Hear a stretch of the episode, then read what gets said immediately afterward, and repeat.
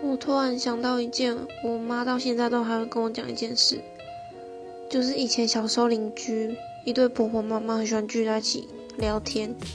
有一次就在公园讨论说，什么东西很大，然后大家在互相比较这样子。然后小时候就很开心的跑过去他们中间就说，我妈的屁股最大，超好笑。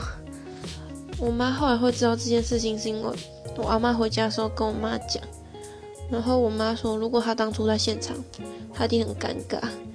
虽然是童言童语，但是小孩讲这种话就觉得尴尬要死，但又觉得很好笑。